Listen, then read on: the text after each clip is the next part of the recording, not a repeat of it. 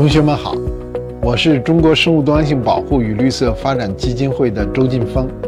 今天呢，我给大家聊一聊我们每个人每一天的生活和生物多样性大灭绝和人类的文明的关系。我还是讲个小故事吧。有一种鸟叫大宝，它是能飞的最重的鸟。国家在内蒙古。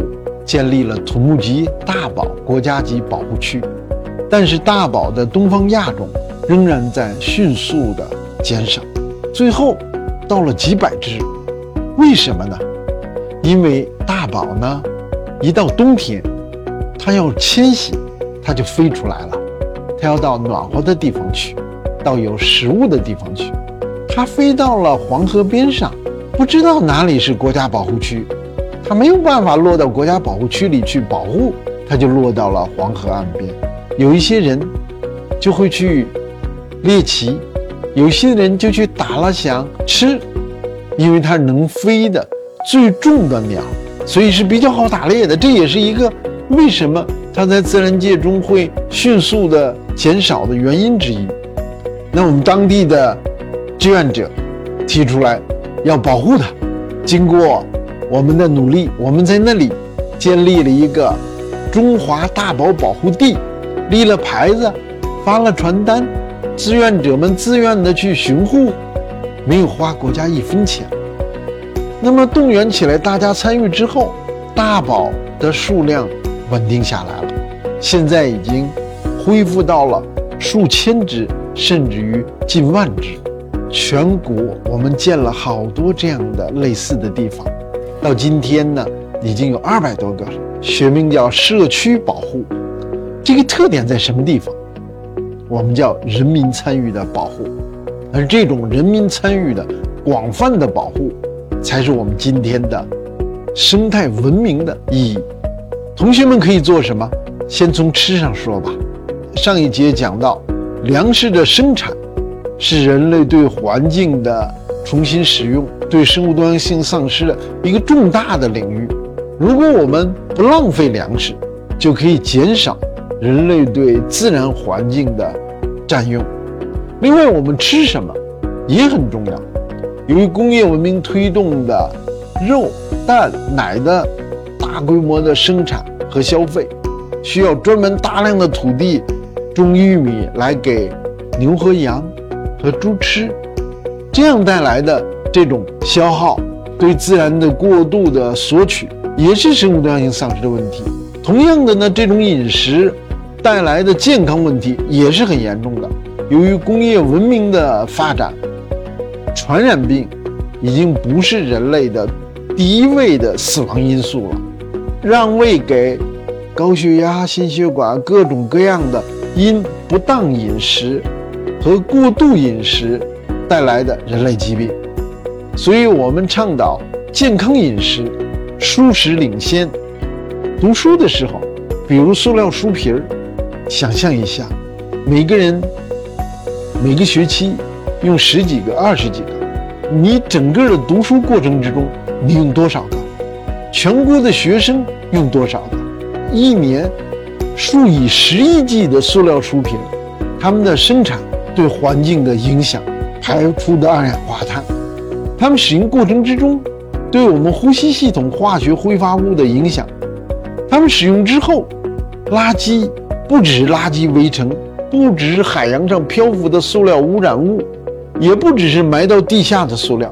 塑料污染已经成为了人类栖息地一个重大的伤害。我们能不能少用一点？教育部联合四部委出台了专门的文件。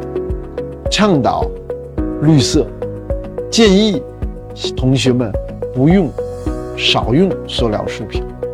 图书呢？玩具呢？服装呢？图书尤其如此。新文明倡导的思想是什么？是我的课本留下来给下一级的同学们去用。我们现在的课本做的都非常好，都是塑模的、重的铜版纸的。他用一届同学、两届同学、五届同学都不会有问题。备用两次，我们就对自然减少了百分之百的索取。还有我们的课外书，我们的课外书自己读完之后，有没有给小朋友们去分享？我们有没有不买课外书，而从图书馆里借书来阅读？这些都是我们可以做的。我们适度的生活，在生态文明的新时代，每一个人都可以参与的节约。在我们出游的时候，在我们开会的时候，在我们活动的时候，我们都有机会节约水、节约电、节约物料。出行也是这样啊。如果能够选择公共交通，坐校车、坐班车、坐公共交通，这些。都能够改变我们对自然的索取。最重要的，新的文明，它是一种新的生产方式，新的生活方式。比如说，我们去买月饼的时候，我们能不能不简单的看它的华丽、它的沉重、它的巨大、它的 fancy？我们更多的还会去考虑它的过度包装对环境。带来的重大的负面影响，新的文明需要每一个同学一起来参与。我们可以参与的还很多，我们自带水杯，我们减少一次性餐具，我们减少各种各样的不必要的对环境的索取。为这些不必要的东西再去努力、再去拼搏或者再去攀比的时候。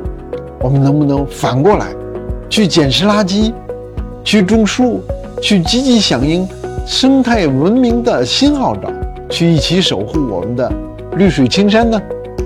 同学们，你们朝气蓬勃，你们是早晨八九点钟的太阳，世界是我们的，更是你们的。你们的参与，你们的行动，你们的改变，是我们人类健康的。绿色的、可持续的发展的基础。今天我跟大家在结束这堂课的时候，一起去回顾整个这个系列的课程，去重温每一棵植物、每一个动物、每一个微观世界。我们今天再睁开眼看它们的时候，我们要当它们是我们的生命，是我们的未来。